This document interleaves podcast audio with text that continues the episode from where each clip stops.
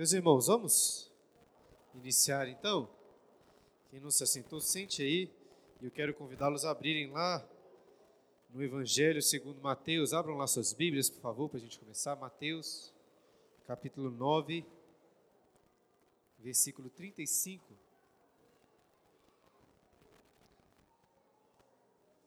Nós vamos começar lendo esse texto. Mateus capítulo 9, versículo 35, nós vamos ler até o 38.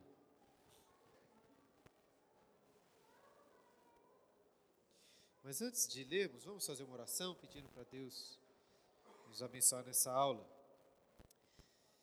Deus Santo, graças te damos por esse dia do Senhor, um dia de santo deleite, que possamos nos deleitar e descansar no Senhor que sejamos edificados, ó Deus, que sejamos santificados e abençoados pela tua presença. Deus Santo, em especial nessa aula em que continuamos aqui a nos preparar para a eleição de presbíteros e diáconos na nossa igreja, que o Senhor nos dê sabedoria, discernimento, que o Senhor prepare a nossa igreja para este momento tão importante, que seja, ó Deus, é, para a, a, glória do teu nome e para a edificação da tua igreja. Que o Senhor seja levantando aqui homens para servirem ao Senhor nesses ofícios, ó Deus, e que a nossa igreja assim seja abençoada pelo Senhor através dessa eleição. É por isso, ó Deus, que nós oramos e pedimos em nome de Jesus. Amém. Então vamos começar lendo esse texto que eu pedi para vocês abrirem, Mateus, capítulo 9, versículo 35. Diz assim: percorria Jesus todas as cidades e povoados, ensinando nas sinagogas, pregando o evangelho do reino e curando, de, curando toda sorte de doenças e enfermidades. Vendo ele as multidões, compadeceu-se delas, porque estavam aflitas e exaustas, como ovelhas que não têm pastor. E então se dirigiu aos seus discípulos: A seara, na verdade, é grande, mas os trabalhadores são poucos. Rogai, pois, ao Senhor da seara que mande trabalhadores para a sua seara. Eu sei que são situações bem distintas, contudo, acredito que em alguma medida podemos aplicar também esse contexto, ou este texto aqui, à nossa realidade que estamos passando agora de eleição de presbíteros. Eu não sei se teremos aqui a eleição de mais presbíteros, né, além daqueles três que estão com o mandato vencendo, e nem estou querendo né, enviesar a indicação aí de outros nomes. Né? Talvez seja o caso, mas não é este o meu propósito aqui. Ainda assim, é verdade que, usando as palavras de Jesus, a nossa seara está crescendo. E as demandas de cuidado pastoral também estão aumentando. E veja, não é bom que os membros da igreja estejam como essas multidões que lemos aí, aflitas e exaustas, como ovelhas que não têm pastor. Portanto, irmãos, é importante que vocês não deixem de orar pela nossa igreja. O ministério do pastoral dos presbíteros é da mais alta importância. Seja qual for o número de presbíteros indicados, eleitos, nós precisamos rogar ao Senhor que mande capacite trabalhadores para, para pregar o Evangelho aos perdidos, mas que além disso pregam o Evangelho para as ovelhas do nosso rebanho, cuidando dela, delas como pastores. Nós lemos aqui que Jesus se compadeceu daquelas multidões, e a nossa oração é que Jesus também se compadeça da nossa igreja, continue capacitando homens para pastorearem o rebanho que é dele. Hoje nós daremos sequência aos estudos, essa preparação para a eleição de presbíteros, e como expliquei da última vez, vamos deixar a eleição de diáconos para um segundo momento. No último domingo eu apresentei uma introdução a este assunto, destacando o ofício de presbítero, bispo e pastor. São três nomes para o mesmo ofício. E assim nós meditamos em cada um desses títulos, tanto no Antigo como no Novo Testamento, destacando o papel daquele homem que é chamado para servir na igreja como um presbítero, pastor e bispo. E a princípio, nessa segunda aula, eu tinha pensado em falar sobre as funções dos presbíteros, né, destacando assim de forma prática e mais detalhada os diversos papéis dos presbíteros na igreja. E na terceira aula, falar sobre as qualificações dos presbíteros, em especial aquelas qualificações que nós encontramos nas cartas de Timóteo e Tito. Porém, depois organizando melhor, eu, eu preferi misturar essas duas coisas, as qualidades e as funções. Então, o que nós vamos fazer é o seguinte: nós vamos seguir as qualificações lá de 1 Timóteo, que é muito parecido lá na carta Tito, e à medida em que refletimos sobre cada uma dessas qualificações, eu vou tentar encaixar funções dos presbíteros que melhor se identificam com cada uma dessas qualidades. Por exemplo, uma das qualificações é que o presbítero precisa ser irrepreensível. E um dos motivos pelos quais ele precisa ser irrepreensível é que ele tem a função de servir como um exemplo para os membros da igreja.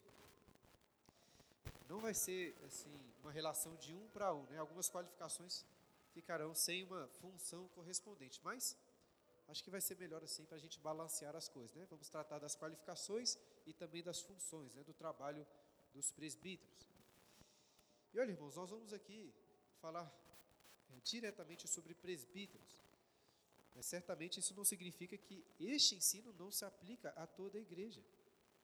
Veja, um propósito dessas aulas é que todos vocês estejam prontos para examinar possíveis candidatos da igreja para este pastoreio, né, para esse presbiterato, e até examinar aqueles que estão concorrendo, né, estão sendo eleitos novamente. Mas é necessário que a gente faça isso com muito cuidado e amor, visto que julgar as pessoas, que é, em certa medida, o que temos que fazer aqui, é muito perigoso. Eu pessoalmente confesso que estudar este assunto é difícil porque estes temas e que acabam confrontando o meu próprio ministério pastoral. Eu imagino que aqueles que já são presbíteros também se sentem assim, estudando estes textos. Contudo, antes disso, é um propósito dessas aulas que você, como membro, aprenda a examinar a si mesmo. Porque tudo que eu estou ensinando né, aqui não é, não é uma indireta né, para presbíteros ou para membros. Tudo que eu estou falando, talvez em primeiro lugar, é uma mensagem para o meu próprio coração meu ministério. E você deve fazer isso da mesma maneira, de forma individual.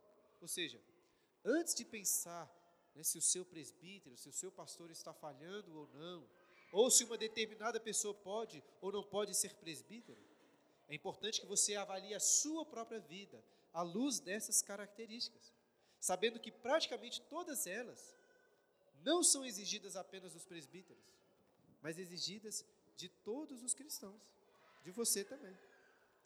Dessa forma, eu gostaria então de convidá-los a abrirem suas Bíblias, lá em 1 Timóteo, capítulo 3. Nós vamos seguir nessa e na próxima aula este texto em que Paulo fala sobre os presbíteros e as qualificações deles.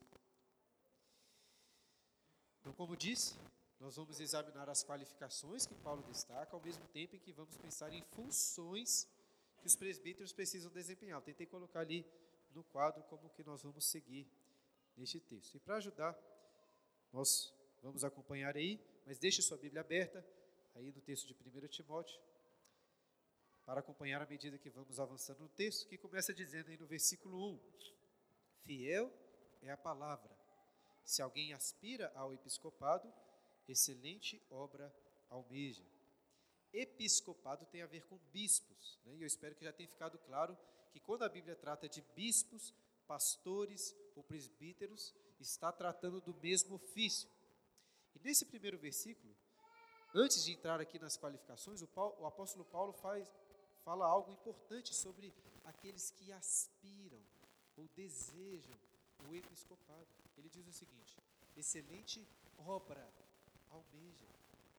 Isso significa que ao desejar se tornar um presbítero, a pessoa não está desejando, ou pelo menos não deveria estar desejando, um título de, de proeminência. É uma obra excelente, contudo, o, episcopado, né, antes de ser um título na igreja, é uma obra, é uma tarefa, um serviço.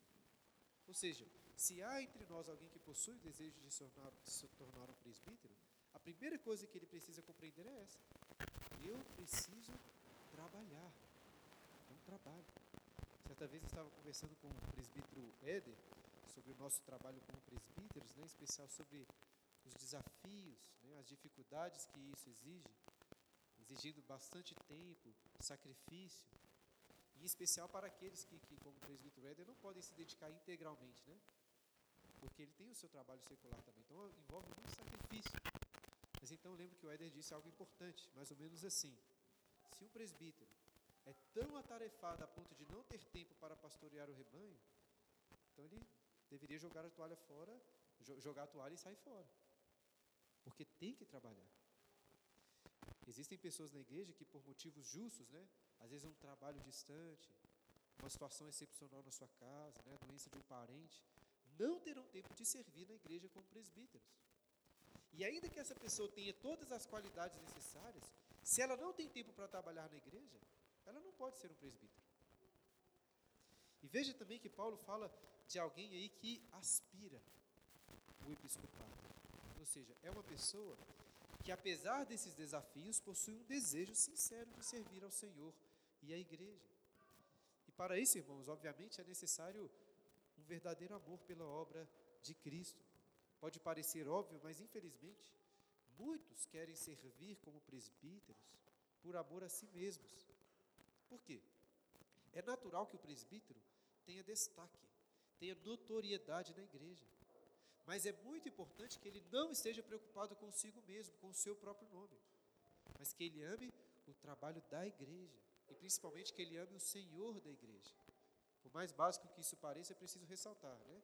É preciso que o presbítero seja um crente, um crente sincero, né? que ama a Deus e que ama o seu próximo. É aquele que ama Cristo, que estará preparado para com, com alegria sacrificar o seu tempo, sacrificar o seu conforto, seus hobbies, seu tempo assistindo futebol, Netflix, para servir a igreja. Um dos livros clássicos e mais conhecidos sobre o trabalho dos presbíteros, um livro antigo que foi escrito por Alexandre Stott, chamado assim Biblical Eldership, né, o presbiterato, presbiterato bíblico. Ele escreveu esse livro já tem um bom tempo, mas ele disse algo, algo que eu acho que ainda se aplica muito bem às, às nossas igrejas, em especial às igrejas reformadas. Ele diz o seguinte: as seitas criaram grandes movimentos leigos que sobrevivem principalmente por causa do tempo de voluntariado dos seus membros. Nós, cristãos crentes na Bíblia, e eu talvez diria aqui em especial os reformados, estamos nos tornando um grupo preguiçoso, molenga e que paga para ter todas as coisas à mão. É incrível, de modo positivo, quantas pessoas conseguem realizar quando estão motivadas a trabalhar por algo do que gostam. Isso que ele disse se aplica aos presbíteros, mas se aplica também a toda a igreja. Veja, eu sei que alguns irmãos aqui vieram de igrejas que não são de contexto reformado, ou até mesmo de seitas. E sabem que nesses lugares existe o costume de ir praticamente todos os dias à igreja. Está sempre lá. Em igrejas reformadas, mais bíblicas, entendemos que, que todo esse ativismo não é saudável. Na nossa igreja, por exemplo, fazemos questão de deixar claro que, que as programações oficiais da igreja são no domingo. Não existe esse compromisso semanal. Mas, mesmo sendo só no domingo, muitas vezes nós ficamos com preguiça, não é mesmo? Às vezes chegar mais cedo para a reunião de oração, e veja, se ficam com preguiça simplesmente de vir à igreja, quanto mais de servir à igreja. E com isso, mais uma vez, eu não estou querendo dar direta, indireta para ninguém né, que veio de, de igrejas assim, mas, mas é muito curioso como muitos cristãos que saem dessas seitas e vêm para igrejas sérias passam a trabalhar menos na igreja. Mas eu começar com presbíteros, não pode ser assim. Os presbíteros estão aqui para servir, para trabalhar, e como saber se uma pessoa está apta para servir como um presbítero? Paulo fala sobre aquele que possui um desejo. Né? Ele fala de alguém que aspira, que almeja. Mas será que basta querer? Quero fazer presbítero, isso é suficiente? De fato, esse desejo pessoal é necessário, mas não é suficiente. Tanto é assim que logo em seguida Paulo vai listar as qualidades necessárias para se avaliar se um presbítero pode ser eleito, pode ser é, efetivado ali na, naquela igreja. Dessa forma, quando nós tratamos esse ponto, geralmente falamos de, de uma vocação, né, de um chamado divino para que tal pessoa possa servir na igreja como pastor. E para entender esse chamado divino, precisamos esclarecer algumas coisas. Em primeiro lugar, precisamos de nos lembrar daquilo que nós vimos no último domingo. Todos os pastores na igreja são auxiliares do Supremo Pastor, que é Jesus. Então, a ideia de uma democracia não tem nada a ver com o sistema de governo da igreja. A igreja é formada por uma monarquia absolutíssima. Quem manda na igreja é Jesus. E é só Jesus que pode instituir os pastores da igreja. No entanto, nós não ficamos esperando que Jesus vá aparecer aqui na nossa igreja dizer né, qual, quais os membros têm que ser eleitos presbíteros e eleito pastor e eleito diáconos. Por isso que Jesus fez o quê? Nos deu a sua palavra e nos deu o seu espírito, para que a igreja possa então eleger essas pessoas. De toda forma, não se engane, né? Apesar da igreja estar votando ou não em um determinado presbítero, a fonte de autoridade não está na igreja em si, na congregação, está em Cristo. Isso significa também que os presbíteros não são representantes do povo, né? Eles são representantes de Deus, do Senhor Jesus. O exercício de autoridade na igreja só é e só pode ser justificado pelo fato de que é Deus quem, quem concede este ofício. E assim, tendo esclarecido esse ponto, voltamos à pergunta, né? Como saber se uma pessoa é vocacionada por Deus para se tornar um presbítero? Não existe nada de, de não precisa, pelo menos, existir nada de muito místico nisso. Como vimos, a pessoa, em primeiro lugar, precisa almejar essa obra. Esse é o que nós chamamos de chamado interno. Contudo, é necessário que esse chamado, esse desejo interno, seja confirmado por um chamado externo. E é aí que entra o papel da igreja, de examinar bem, não só a pessoa, mas todas as circunstâncias, para averiguar se é bom que tal pessoa seja escolhida para se tornar um presbítero na igreja. Para nos direcionar nessa escolha, o apóstolo Paulo lista e a seguir algumas qualificações. Então, note aí que ele começa o versículo 2 dizendo: É necessário, por continua com as qualificações. E antes ainda de entrarmos nelas, vamos pensar de uma forma geral nessas características. Veja, qualificações são necessárias para praticamente todo tipo de trabalho. Um atendente de supermercado, um lixeiro, um piloto, um médico cirurgião precisam de algumas qualificações para exercer a função deles. E ainda que o trabalho de um atendente de supermercado possa ser tão digno diante de Deus do que o trabalho de um piloto de avião, é evidente que existem diferentes níveis de qualificação para diferentes tipos de trabalho. É muito mais simples ter as qualificações para ser um atendente do que, por exemplo, para ser um neurocirurgião, né, que vai ter que abrir a cabeça das pessoas e, e mexer ali. Em certa medida, isso se aplica ao trabalho dos presbíteros. Veja bem, por um lado, eu espero que, que vocês percebam que as características que Paulo vai listar em seguida não são nada assim extremamente notáveis. Excetuando a qualificação de ser apto para ensinar, todas as demais características são exigidas de todos os membros. Tem alguns livros, né, algumas pessoas que fazem grande alarde sobre essa lista aí que Paulo apresenta. É como se fosse assim um padrão extremamente notável, extraordinário, mas não é o caso. No final das contas, basta que o presbítero seja um crente sincero e que saiba ensinar. É só isso. Por outro lado, parece-me que aquilo que é exigido de todos os cristãos é sim exigido de uma forma peculiar dos seus presbíteros. E é nesse sentido que eu acho que o trabalho do presbítero se relaciona com o que eu estava dizendo antes sobre os níveis distintos de qualificação. O trabalho de presbítero é de altíssima responsabilidade, porque ele exerce uma autoridade muito grande. No contexto materialista em que vivemos, são os cirurgiões, né? são os pilotos que precisam de um altíssimo critério de exigência. E, de fato, como muitas pessoas passam pela, né, muitas vidas passam pela mão dessas pessoas, dos médicos, dos pilotos, é necessário que os critérios sejam rigorosos. Mas os pastores, que cuidam da alma das ovelhas, que têm autoridade para pregar a palavra de Deus, também devem ter um altíssimo nível de exigência. Por isso é necessário que as qualidades dos presbíteros sejam percebidas com, com um brilho especial, com uma nitidez clara. O que não significa que os, que os presbíteros serão os crentes mais piedosos da igreja. Isso acho que é bem evidente, né? Diversas pessoas mais, mais piedosas do que eu não são presbíteros, mas servem na igreja de outras formas. O presbítero não precisa ser o mais piedoso de todos, mas ele precisa sim ser um exemplo de piedade.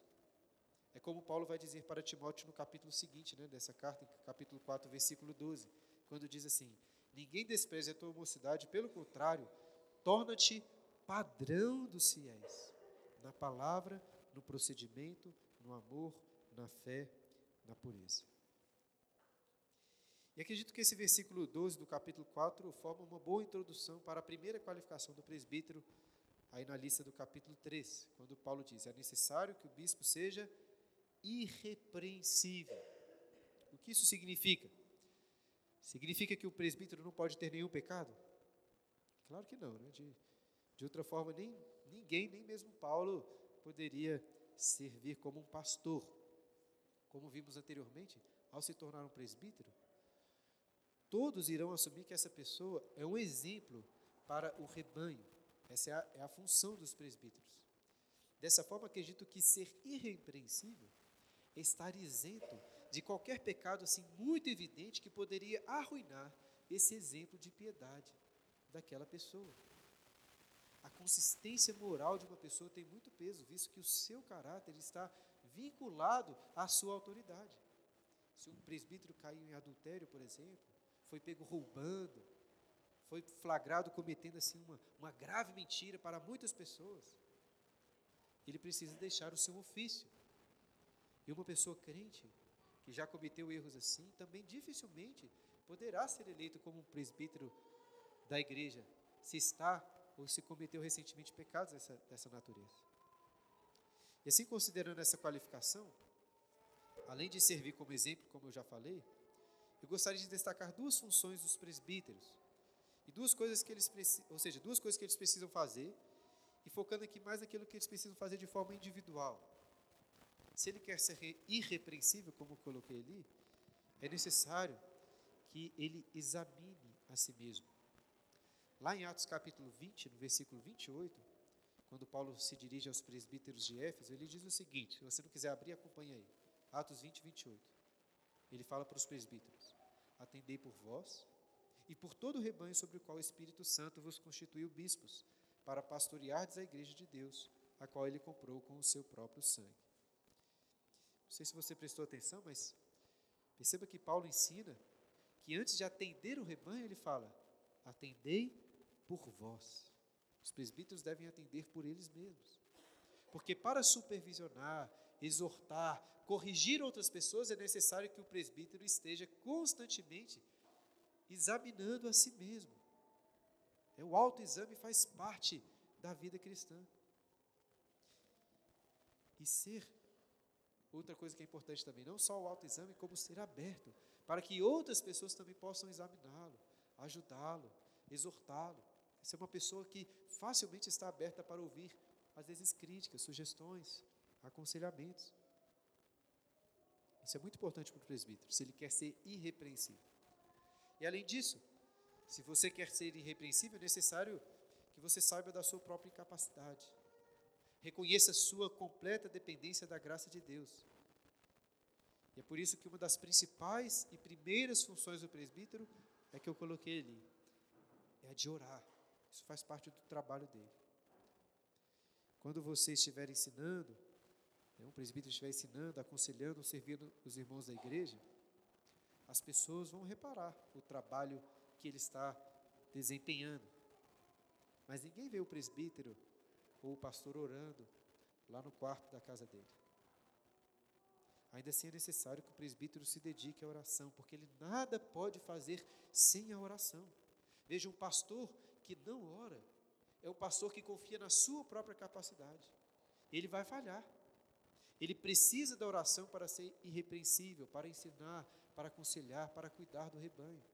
Se ele quer pastorear a igreja, ele deve fazer como Paulo, que estamos lendo aqui em Efésios, sempre orava incessantemente pelas igrejas, por cada uma delas. Creio que os pastores precisam também, muitas vezes, de orar por cada uma de suas ovelhas. Aqui na nossa igreja, os presbíteros possuem uma divisão entre eles dos membros. E eu imagino que eles também orem, né? Por cada um destes membros, nominalmente. Inclusive, essa é até uma forma muito boa de gravar o nome das pessoas na igreja, né? Eu sei que a gente tem que dar um desconto maior para aqueles presbíteros mais velhos, né? Que a memória vai falhando. Mas se você tem uma lista de todos os membros que estão ali sob o seu cuidado e você sempre está orando por eles, é dividir, vamos supor, dividindo durante a semana ali, é natural que você saiba o nome deles quando o encontrar aí no domingo. Agora, apesar de vocês não terem condições de verem um presbítero orando lá na casa deles, você pode ver os presbíteros orando aqui na igreja, nas reuniões de oração. Não é mesmo? É claro que isso não garante nada. Uma pessoa pode estar aqui em todas as reuniões de oração e não orar lá na sua casa. Eu sei também que podem existir situações que impeçam uma pessoa de vir à reunião da igreja, à reunião de oração. No entanto, considerando é, condições normais de temperatura e pressão, não faz sentido um presbítero que não tem esse costume de participar das reuniões de oração. A reunião é no domingo, principalmente para que todos nós possamos participar. Para isso, o presbítero precisa ser o primeiro, né? A estar aqui disposto a frequentar a reunião de oração para orar junto com a igreja. E evidentemente isso se aplica aos diáconos e se aplica a todos os membros da igreja, né? Veja, irmãos, isso aqui não é uma indireta, né? Estou pensando em ninguém.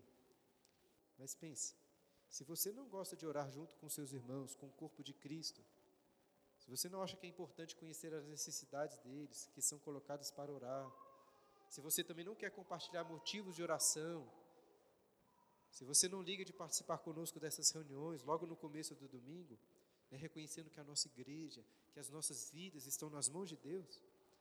Veja, não estou dando uma indireta, né? uma, uma direta mesmo, um, um golpe bem direto, se for preciso, é muito importante. Presbíteros, diáconos, homens, mulheres e crianças, todos precisam de orar juntos. Mas voltando aqui a falar especificamente sobre os presbíteros, nós encontramos um, um detalhe especial, eu diria que um detalhe polêmico, em relação ao papel, à função dos presbíteros na oração. Se você puder, abra sua Bíblia lá em Tiago, carta de Tiago, capítulo 5, versículo 14. Tiago 5, 14. Uma polêmica aí que costuma girar em torno da da unção com óleo aí dos presbíteros, né? Tem que entrar nessa polêmica porque está diretamente associado ao trabalho dos presbíteros. Tiago 5, 14. Diz assim: Está alguém entre vós doente? Chama os presbíteros da igreja, e estes façam oração sobre ele, ungindo-o com óleo em nome do Senhor. Veja, os leitores originais certamente saberiam que isso significava, o que isso significava aqui. Mas para nós, muito tempo depois, pode ser mais difícil. Você encontrará muitos irmãos reformados, presbiterianos, defendendo que este óleo aqui era para ser aplicado de forma medicinal. E de fato a Bíblia muitas vezes usa o óleo nesse sentido, né, para ungir feridas. Eu respeito essa interpretação, Acho que ela está até perto da verdade, mas, mas eu não concordo. Visto que para mim não faz sentido nenhum chamar um presbítero para aplicar um remédio no enfermo. Né, no caso do presbítero César, até que faz sentido, já que além de presbítero, ele é médico. Mas não é o caso geralmente. Além disso, lá em Marcos, no capítulo 6, versículo 13, é dito que os discípulos receberam a autoridade de Cristo e saíram ali pregando o evangelho expelindo demônios, curando numerosos enfermos, e o texto diz lá, e os ungindo com óleo. É exatamente a mesma expressão que aparece aqui. Só que naquele contexto, dos discípulos ali fazendo sinais, o uso do óleo claramente não era medicinal, visto que aquelas cura, curas eram miraculosas, para testemunhar da autoridade que eles tinham recebido de Jesus. Então, ao meu ver, considerando que o óleo era, sim, muito usado para curar as feridas, essa unção com óleo servia como um símbolo da cura. Dessa forma, a unção com óleo dos presbíteros é, poderia servir como um símbolo né, da fé que eles tinham que Deus iria curar aquela pessoa doente. Talvez pelo contexto aí, inclusive uma doença que envolvia pecados e situações complicadas. Agora, isso significa então que quando alguém da igreja estiver enfermo, os presbíteros aqui vão lá na casa dela orar e ungir com óleo? Não. Por que não? Primeiro, porque eu não sei se os presbíteros pensam como eu em relação a esse texto. Né? Segundo, porque eu, particularmente, não acho que o óleo possui esse, o mesmo significado no nosso contexto. Quer dizer, da última vez que eu dei essa aula, né, eu disse que no nosso contexto o óleo não tem, o óleo não tem conotações medicinais como tinha antigamente. Mas agora tem muita gente usando aí óleos medicinais. Talvez eu precisaria rever esse ponto, né? Mas, por enquanto, pelo menos eu, penso muito mais no óleo como algo que serve para fritar batatinha do que para curar as pessoas. E acho que esse é o motivo principal pelo eu, pelo menos, não vou usar óleo aí nas minhas visitas pastorais para ungir ninguém. E esse, irmãos, talvez seja aqui um entendimento um pouco parecido com o que eu penso em relação ao uso do véu, que Paulo fala em 1 Coríntios 11, ou até como a exortação que Paulo faz para que os crentes cumprimentassem uns aos outros com o ósculo santo, né, com um beijo. O que eu estou querendo dizer? Essas são práticas que nós não temos mais, ainda que o significado por trás delas deva, deva permanecer. O ensino permanece, ainda que as circunstâncias possam, possam mudar. Eu tive de entrar nessa polêmica, como disse, porque está diretamente associado ao trabalho dos presbíteros, como nós lemos aí. Estou até disposto a rever esse ponto, se alguém quiser conversar melhor depois. Mas veja, por um lado, eu acho que nós não podemos condenar a unção com óleo baseado apenas no mau uso que acontece em tantas igrejas e tantos contextos religiosos. A impressão que eu tenho é que muitas vezes as pessoas rejeitam a unção com óleo só por causa do, do abuso errado, né? as maluquices que o pessoal faz por aí. Porque talvez exista uma maneira legítima de cumprir de forma mais literal o que Tiago está ensinando aqui. Tiago diz isso: chama os presbíteros e eles vão orar e ungir com óleo. Talvez. Mas, por outro lado, pode ser que aqueles que rejeitam o uso do óleo nesse contexto estejam certos. E se não estou enganado, o presbítero César escreveu sobre este assunto lá no livro dele. Então, depois vocês confiram lá. De toda forma, independente de como você interpreta a unção com óleo nesse texto, o fato é que presbíteros devem ser chamados para ir à casa das pessoas enfermas e orar por elas. Não há nada né, de, de muito místico assim no óleo, nem mesmo na oração. A oração é a confiança no poder de Deus para curar os enfermos. E é bom que os presbíteros estejam lá orando por eles. Certamente a oração que é o ponto principal desse texto aqui de Tiago. Mas voltando aí para o texto de 1 Timóteo capítulo 3, precisamos continuar com as qualificações dos presbíteros. Repare que depois de irrepreensível, Paulo diz que é necessário que o presbítero seja esposo de uma só mulher. Eu não acho que ele está falando aí sobre homens que talvez se casaram novamente, né? por exemplo, homens viúvos que se casaram com uma segunda mulher, excluindo essas pessoas. Nem acho que Paulo está proibindo solteiros de se tornarem pastores. O ponto dele é, caso estejam casados, né? o ponto é, deve estar casado apenas com uma mulher. Não podiam ser relacionamentos de poligamia. E mais do que isso, é necessário que o presbítero seja o homem de uma única mulher, no sentido de que todos os seus desejos, todos os seus olhares estão voltados para sua esposa. Um homem que tem muitas dificuldades com, com imoralidade sexual, com pornografia, com adultério, com vícios nesse sentido, não deve se tornar um presbítero. E a próxima qualificação, acompanhei, é temperante. Curiosamente, o termo, no seu sentido mais literal, poderia ser traduzido assim: por uma pessoa sem vinho. Mas Paulo vai tratar do vinho daqui a pouco. Né? A ideia do termo, de fato, tem a ver com temperança, de uma pessoa moderada, uma pessoa equilibrada, alguém que não é conduzido apenas pelas suas emoções ou pelas suas sensações. Eu acho que aponta também para uma pessoa que é mais racional, né, que não é levada sempre pelas suas emoções. Eu digo isso porque a lógica, né, a racionalidade são fundamentais para a vida. Existem pessoas que, por causa, às vezes, de uma única experiência do passado, abandonam completamente a razão. Não pode ser assim, em especial com os presbíteros. Veja, emoções são muito importantes.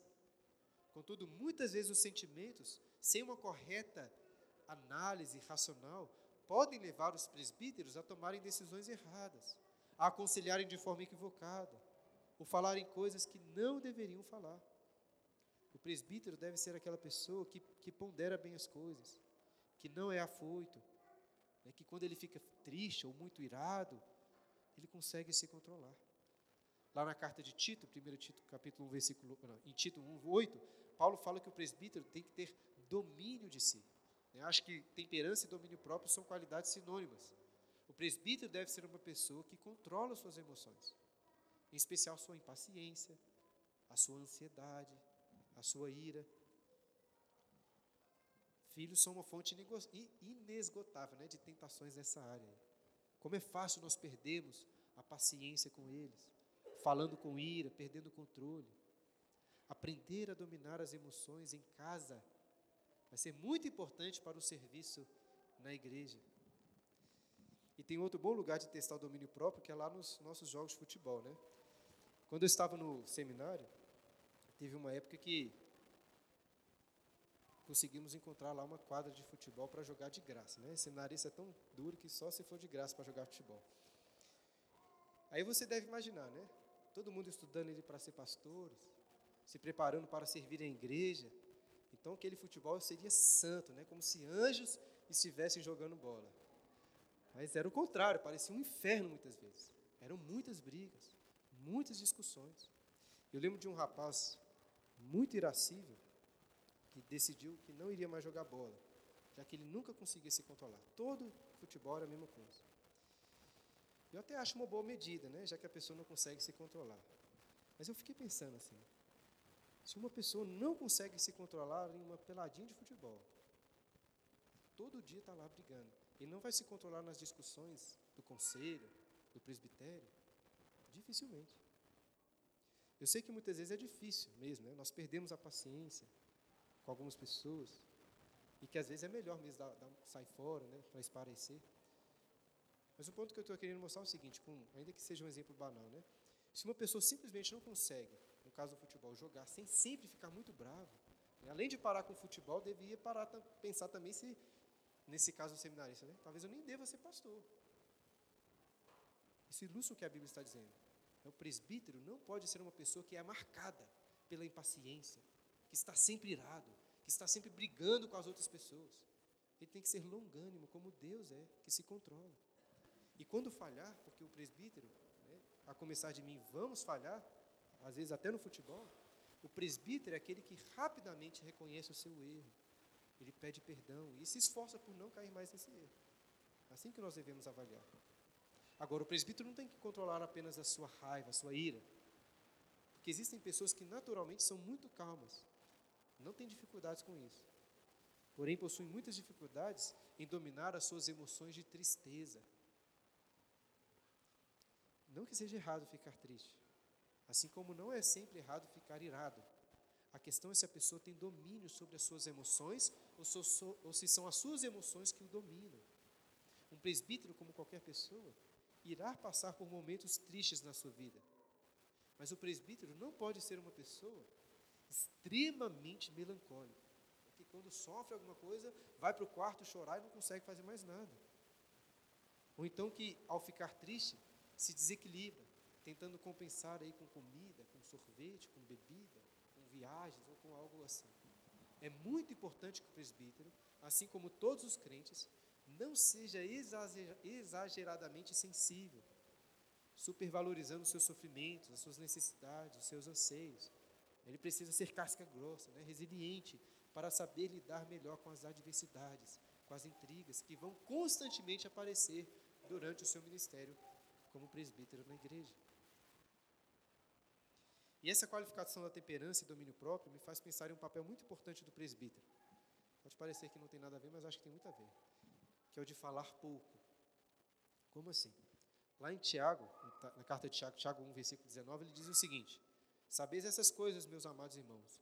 Todo homem seja pronto para ouvir, tardio para falar, tardio para cirar.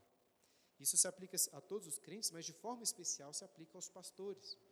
Porque pastores e presbíteros gostam muito de falar, de dar a sua opinião, de contribuir. Mas pastores e presbíteros não deveriam ser as pessoas que têm essa fama de falar demais. É quando um presbítero vai na sua casa, ele não deve ser aquela pessoa que fica falando o tempo todo. É muito importante que ele esteja pronto para ouvir, como o Tiago fala, tardio para falar. Recentemente, no curso que eu estou fazendo de mestrado, tive um curso com o pastor Felipe Fontes, e ele disse uma coisa que eu gostei demais. O curso era sobre cosmovisão cristã, e um dos alunos perguntou ao pastor Felipe sobre a importância de, dos pastores estarem sempre presentes nas mídias sociais para divulgarem a cosmovisão cristã e assim influenciarem positivamente as pessoas. E eu, professor Felipe, disse uma coisa que eu achei muito legal. Ele disse que os influenciadores digitais, essas pessoas que estão sempre nas redes, elas são forçadas a irem contra a sabedoria bíblica. Por quê? Porque os comentaristas, né, os jornalistas, os influencers aí digitais que existem por aí, são sempre pressionados a dar a sua opinião sobre tudo, o mais rápido possível. E isso não é sábio. A sabedoria bíblica instrui a pensar, refletir e só depois, se necessário, emitir uma opinião. O problema é que se você esperar dois dias, a pauta do momento ali já passou e você não tem espaço para falar mais na rede social. Eu já não gosto muito de mídias sociais, né? Costumo achar tudo muito ruim, ou quase tudo. E eu sei que é preconceito da minha parte, né? Tudo bem, um pastor, um presbítero aí que tem, enfim, Facebook, Instagram, que seja. No entanto, ainda que seja alguém que tenha mídias sociais, não pode ser aquela pessoa que está sempre falando demais, toda hora, sobre todos os assuntos, sobre todas as coisas. Ainda que ele esteja certo em muito do que, em muito do que diz, essa prática de estar sempre falando não condiz com a sabedoria bíblica, com essa temperança, esse controle da língua. Isso que eu disse sobre ser tardio para falar também tem muito a ver com outra função dos presbíteros, que é de julgar as pessoas e disciplinar. Como eu falei no último domingo, faz parte do papel do ancião e do presbítero julgar o povo de Deus, julgar as suas demandas. E eu sei, irmãos, que a justiça no Brasil é excessivamente demorada, mas os juízos não podem ser rápidos, precipitados. Os presbíteros precisam de temperança para julgar com calma as demandas da igreja. É um dos graves erros de presbíteros, de todos os membros da igreja, é julgar precipitadamente as outras pessoas. É, tente aí se lembrar de quantas vezes isso já aconteceu com você. Alguém diz alguma coisa, faz determinada coisa e logo você pensa: ah, ele disse isso aqui por causa daquilo. É uma, uma pessoa que facilmente vê maldade nas ações das pessoas. Você associa rapidamente uma fala ou uma atitude de uma pessoa com uma coisa negativa e toma isso por certo, mesmo sem avaliar, averiguar melhor, para ver se foi exatamente dessa maneira. Por exemplo, alguém vira para você e fala assim: Olha, infelizmente acabou de surgir um compromisso aqui, não vou poder chegar na hora, vou ter que desmarcar. Aí o que, que você faz? Você logo pensa que a pessoa está mentindo. Na verdade, ela dormiu demais e por isso que vai se atrasar. Ou simplesmente que ela esqueceu do compromisso, inventou alguma coisa. Um sentimento de que os outros estão sempre mentindo para aliviar a barra delas. E talvez as pessoas estejam de fato fazendo isso, né? porque muitos fazem assim, a começar de nós. Contudo, nós não podemos julgar as pessoas sem considerar muito bem as circunstâncias e tudo o que aconteceu. E isso é uma qualidade daquelas pessoas que são temperantes. Uma qualidade necessária para fazer qualquer tipo de juízo, quanto mais um juízo no contexto da igreja. E a próxima qualificação que Paulo cita tanto aqui em 1 Timóteo como na carta a Tito, é que o presbítero deve ser sóbrio. Ainda não cheguei na parte da bebida, né? E acho que sóbrio aqui não é no sentido de, de não estar embriagado. A sobriedade está muito próximo da temperança, né? do domínio próprio, sobre o quais nós falamos anteriormente. Talvez a diferença está que o termo, com o termo sóbrio, Paulo está falando mais de uma pessoa focada, disciplinada, alerta, né, que está atenta e não se distrai facilmente. Isso é muito importante para os presbíteros. E também me leva a uma importante função dos presbíteros, que é de estar sempre atento para a condição espiritual das ovelhas. Ou seja, o presbítero deve ser focado, né, sóbrio nesse sentido, de estar focado no seu trabalho.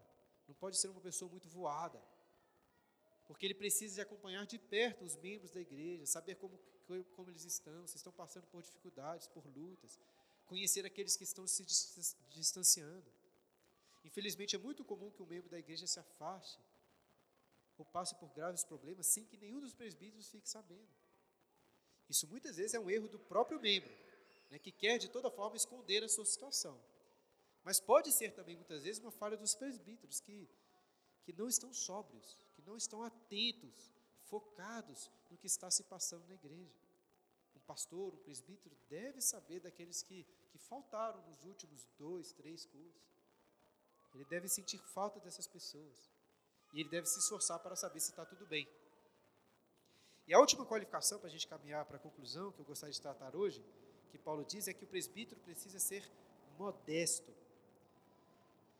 Não acho que Paulo está aqui falando de roupas, né, de humildade. Talvez modesto nem seja a melhor tradução. O termo que ele usa para modesto é um termo de onde também vem a palavra cosmo. E tem muito a ver com organização, uma coisa que não é caótica. Ou seja, o presbítero, acho que Paulo está dizendo, deve ser uma pessoa organizada. Não pode viver uma vida caótica. Se tudo na vida dele é sempre muito bagunçado, no seu quarto, na sua casa, nas suas finanças, na sua agenda, ele não conseguirá desempenhar bem as suas funções. Até para, para ensinar com clareza, de forma que as pessoas consigam acompanhar o raciocínio, preciso, o, o presbítero precisa de ter um mínimo de organização. Eu comentei antes sobre a função do pastor de falar pouco, e eu acho que isso tem muito a ver com organização também. Por exemplo, um pastor é chamado para dar uma aula de escola dominical, para dar um estudo. Ele, é dado para ele lá 50 minutos a uma hora. Ele precisa se organizar nisso aí. Eu acho curioso que alguns pastores simplesmente não conseguem organizar as ideias e falar mais ou menos ali dentro do tempo que foi estabelecido para ele. Mas esse é um exercício importante. E para não falhar exatamente nesse ponto que eu acabei de ressaltar, né, nós precisamos concluir, e como geralmente eu faço nos meus estudos, gostaria de concluir voltando ao que eu disse logo no início. Começamos lendo o texto de Mateus capítulo 9, versículo 35, quando Jesus se compadeceu daquelas multidões, porque estavam aflitas e exaustas como ovelhas que não têm pastor. E por isso Jesus disse: Rogai, pois, ao Senhor da seara que mande trabalhadores para a sua seara. Eu sei que são situações distintas, contudo, acredito que em alguma medida podemos aplicar esse texto aqui à, à nossa realidade. Nossa seara também está crescendo, as demandas de cuidado pastoral também estão aumentando. E não é bom, irmãos, que os membros da igreja estejam como essas multidões, aflitas, exaustas, como ovelhas que não têm pastor. Portanto, não deixem de orar pela nossa igreja, para que Jesus também se compadeça de nós. Continue capacitando homens com essas qualificações que nós estudamos hoje, a começar de mim, para pastorear, pastorearem o rebanho que é de Jesus. E eu disse também no início que, ao meditarmos nessas características, Antes de você examinar o outro, você precisa examinar a si mesmo.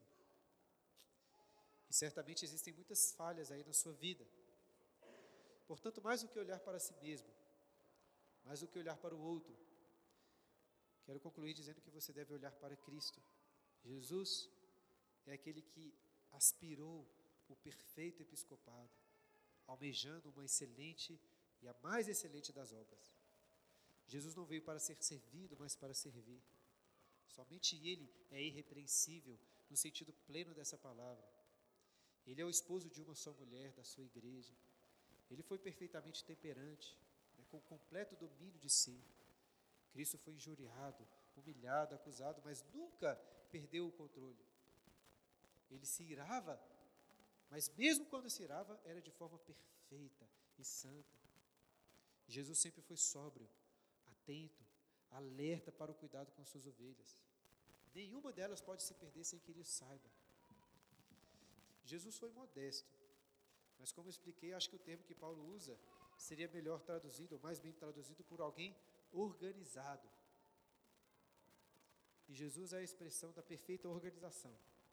Porque tudo que acontece, tudo que existe no universo, no cosmos, está convergindo em Cristo, formando uma organizada e bela peça de glória ao Senhor. Por isso, tento sempre concluir meus estudos organizando, né, juntando todos os pontos em Jesus. A Ele, que é o nosso perfeito pastor, bispo e presbítero, seja toda a glória. Amém. Perguntas, meus irmãos? É, temos aí alguns minutos para perguntas, como costume. Geralmente precisa de alguém puxar, né? Aí alguém puxa, o resto anima aí para perguntar outras coisas. Mas alguém gostaria de puxar a fila aí, fazer alguma pergunta, tirar alguma dúvida sobre Gibran? Gibran quer perguntar ali, Davi, leva o microfone para ele, por favor. E quando você falou de ser esposo de uma só mulher, você falou que não necessariamente precisa ser um presbítero casado. Né? É, mas eu, eu, não fiquei em dúvida assim, como que tira essa ideia desse texto, ou se existem textos paralelos ou exemplos de presbíteros que eram homens não casados. Tem o exemplo de Paulo, né? Mas ele era apóstolo. Tudo bem, mas assim, é, eu acho que tanto Paulo como Pedro, por exemplo, que era apóstolo, eles se colocam também nessa função de pastores, né? Eles eram apóstolos, mas eram pastores da, da igreja também. E, veja bem, são qualificações igual a gente tem que ler dentro de um contexto, né? A meu ver, a Bíblia não exige isso do pastor, porque não é, uma, não é necessário que para ser um bom pastor, a pessoa esteja casada. Quando Paulo fala lá em 1 Coríntios 7 sobre casamento, ele até fala assim, é bom que nem, nem se case, para quê? Para que se dedique ao Senhor. Em, em, alguma medida, um pastor que não é casado, ele pode se dedicar ainda mais, algum, nesse sentido, ser até melhor para o reino de Deus. Então, é até uma coisa a ser encorajada, às vezes, um celibatário, né, que foi chamado por Deus para isso, para servir a Deus de forma integral. E existem vários exemplos na igreja aí cristã de pessoas que não se casaram e se dedicaram integralmente ao ministério, que foi uma benção. É, é por isso que eu estou falando assim, não acho que nós temos que ler essa, essa qualificação como sendo uma qualificação seguinte. Todos então têm que ser esposos. Porque o foco não é ser ele o marido, mas o, o foco, é, a meu ver, é dele ser o marido de uma só mulher. Proibindo a poligamia, proibindo esse tanto de né, adultério, divórcio, novo casamento que existe por aí. Então, a meu ver, eu explicaria dessa maneira, né? Foi boa? Fala aí, José. É, sobre a sobriedade do presbítero. Você falou que, que, é uma relação de foco, de prestar atenção nos membros. Isso. Existe alguma relação do número de presbítero eleito com a membresia? Quantos tem que ser? Tem igrejas com 200, 500 membros, continua a mesma uhum. proporção? Ou essa, como é que funciona isso?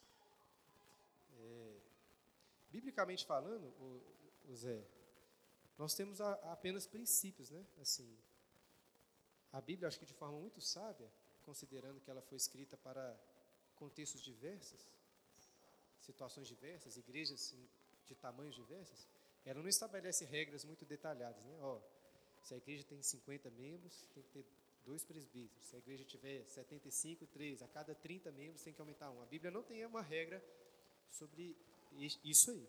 O que a Bíblia apresenta são princípios.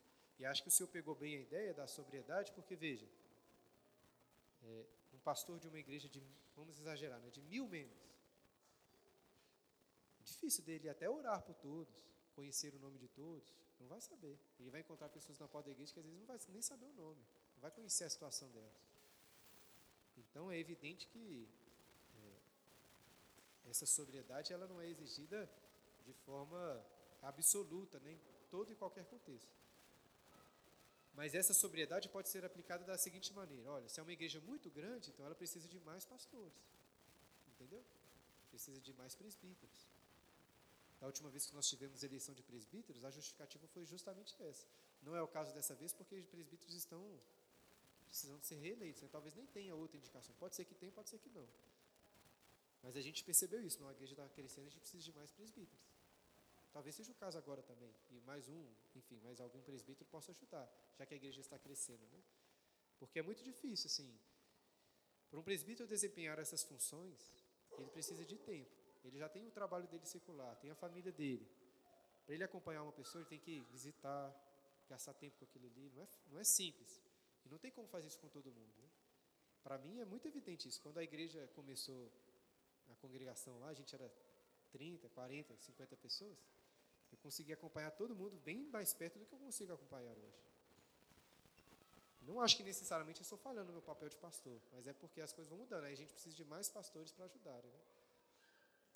Mas eu não consigo responder a sua pergunta de uma forma objetiva. Assim, ó, tem que ter tantos presbíteros e tal. É um, um princípio geral. Né? A meu ver, quanto maior a igreja, é bom que mais presbíteros tenham ali. Só que vai depender também da se Deus está levantando homens dessa maneira. E outra coisa que a gente pensa na nossa igreja, que não é uma regra bíblica, mas que é um princípio que a gente tenta, pelo menos, orar e, e planejar, é de plantar novas igrejas. Né? Ao invés de sermos, se Deus continuar abençoando o crescimento, de crescermos apenas em uma única igreja, crescemos com várias igrejas espalhadas, que aí fica um pouco mais fácil de, de dividir esse, esse cuidado, né? essa sobriedade essa atenção. Está respondido? Está respondido? Hã? É, a IPB, se eu não me engano, no mínimo são dois presbíteros. Pastor mais dois. O conselho tem que ser no mínimo dois presbíteros e um pastor. A Wagda, está com o microfone aí perto?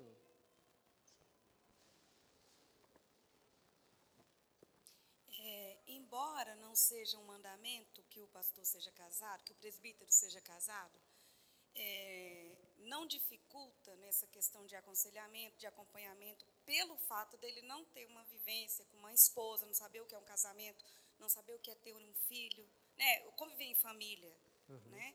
Então, isso não dificulta o, o, o, dia a dia de um pastor no acompanhamento dos seus, das suas ovelhas?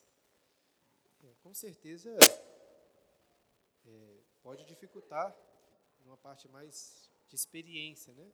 De poder compartilhar experiências ali mas também certamente não o impede de aconselhar. Aí, eu, aí com certeza eu posso citar o exemplo do apóstolo Paulo, né, que não era casado e estava dando tanto de conselhos lá para, para os casados. Assim, existem bons livros, eu já li bons livros escritos por pessoas que não eram casadas sobre o casamento. Isso aconteceu na história da igreja, né? porque os princípios são os bíblicos. Né? Às vezes uma pessoa que é celibatária, ela vai ter uma compreensão melhor do casamento do que nós que somos casados, porque sendo celibatária e se dedicando mais ao Senhor, ela consegue compreender, talvez melhor do que nós, o propósito último do casamento, que é o relacionamento de Cristo com a sua igreja. Ele se dedica, às vezes, de forma mais especial a isso, e melhor consegue aconselhar as pessoas que estão casadas. Mas eu entendo o seu ponto, assim, é difícil, né? Tipo, nos meus aconselhamentos de casamento, boa parte deles está envolvido em coisas que eu experimentei, que eu, né, que eu já vivenciei ainda que tenham pouco tempo de, de, de casado. Da mesma maneira com filhos, né? Assim, então o pastor tem que ter filhos para aconselhar pais com filhos? Às vezes ele não vai ter filho, vai fazer o quê? Né? Vai ser mais difícil, mas ele também pode aconselhar uma, um casal com filhos, né? Acho que entendeu meu ponto? Não é que eu concordo que dificulta em muitos sentidos, mas em outros pode ajudar. E, e veja, eu estou falando de uma pessoa celibatária, né? Talvez um jovem né, novo, que quer muito se casar, que está se preparando para isso, mas que ainda não se casou e quer virar pastor, talvez seja bom para ele esperar. Entende o que eu quero dizer? Porque ele quer muito se casar e ao mesmo tempo quer estar tá virando pastor. Aí isso pode complicar as coisas. Numa opinião bem pessoal aqui, né? Mas se ele é celibatário mesmo, eu quero me dedicar só ao Senhor, aí eu acho que vai ser bom para a igreja. Uma coisa que a gente valoriza pouco, mas a Bíblia valoriza muito, né? Aqueles que se dedicam só ao Senhor sem ter a preocupação com a família. Mais alguém? Lorena. Aí, ó. Quando um puxa a pergunta, todo mundo vai. É, são duas perguntas. É, a palavra fala que a gente precisa, ó, que o, o pastor precisa ter filhos crentes. Então a gente precisa observar a família também, né? Isso. E a segunda pergunta era se os mesmos critérios que a gente vê para presbíteros, a gente também pode. Eu acho que a gente deve olhar para os diáconos também, né? É, Lorena, essas duas perguntas eu acho que eu vou responder nas próximas aulas. A primeira eu vou tratar justamente na próxima aula quando eu vou entrar neste ponto aí sobre a família do presbítero, né? Porque como eu não encerrei ainda o texto, a, a lista, né? Nós vamos chegar nesse ponto aí. Mas sim, com certeza, é, a gente não consegue avaliar tão bem, assim, né? a gente não está sempre na casa do presbítero, mas esse é um ponto de avaliação. Ele tem que governar bem a sua própria casa para que governe a igreja de Cristo. Porque se ele não governa bem a casa, ele não pode governar a igreja de Cristo. E sobre os diáconos, da mesma maneira, a gente vai ver que a lista de qualificações dos diáconos é muito semelhante à dos presbíteros. Né? Existem algumas diferenças, em especial os diáconos não é exigida a qualificação de ser apto a ensinar, porque ele não vai ser um, né, um ministro da palavra, né, ensinando com autoridade.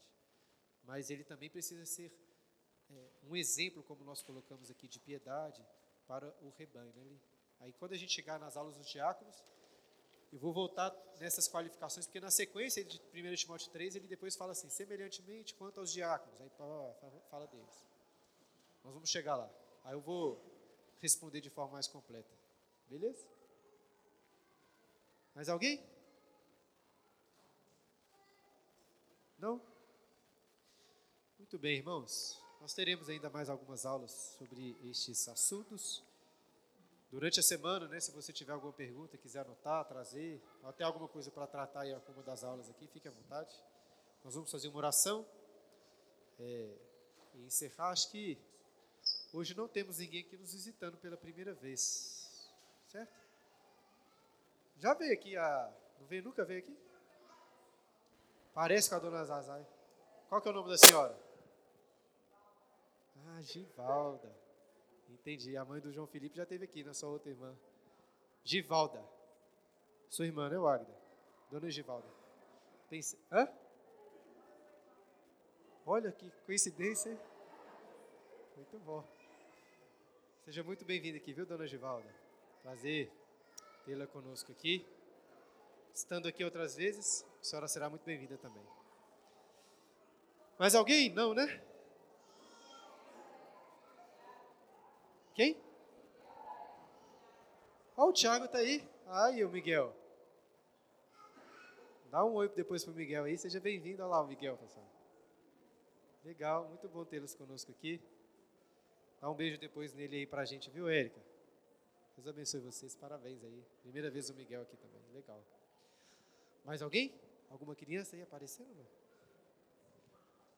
Então vamos orar para a gente encerrar pedir às crianças em especial, ó, vocês chegaram crianças, mas agora nós vamos fazer uma oração. Segura só mais um pouquinho aí que nós vamos orar. Deus Santo, te agradecemos por este estudo da tua palavra, sobre este assunto importante para a nossa igreja, que é a eleição de presbíteros, em especial que temos estudado hoje. Pai Santo, que o Senhor levante homens e capacite homens para servir ao, o seu rebanho com amor, com as qualificações que foram levantadas aqui, que por eles mesmos nunca poderiam alcançar, a não ser por Cristo. E por isso nós pedimos pela tua graça, por nós que já somos pastores, e por cada um dos membros aqui da igreja, Pai, que possam também, ao exemplo do nosso Supremo Pastor, buscar, ó Deus, cada uma dessas qualificações. Deus Santo, abençoe a nossa igreja, nos ajude a sermos fiéis em tudo, ó Deus. E que os pastores possam desempenhar bem as suas funções para a glória do teu nome. Que essa igreja seja uma, um luzeiro que brilhe forte a tua luz, a luz de Cristo, nosso pastor. É por isso que nós oramos, clamando que o Senhor também nos abençoe no restante desse dia, o domingo do Senhor, preparando nossos corações para cultuarmos a Ti, descansarmos no Senhor. É por isso, ó Pai, que nós oramos e rogamos em nome de Jesus. Amém.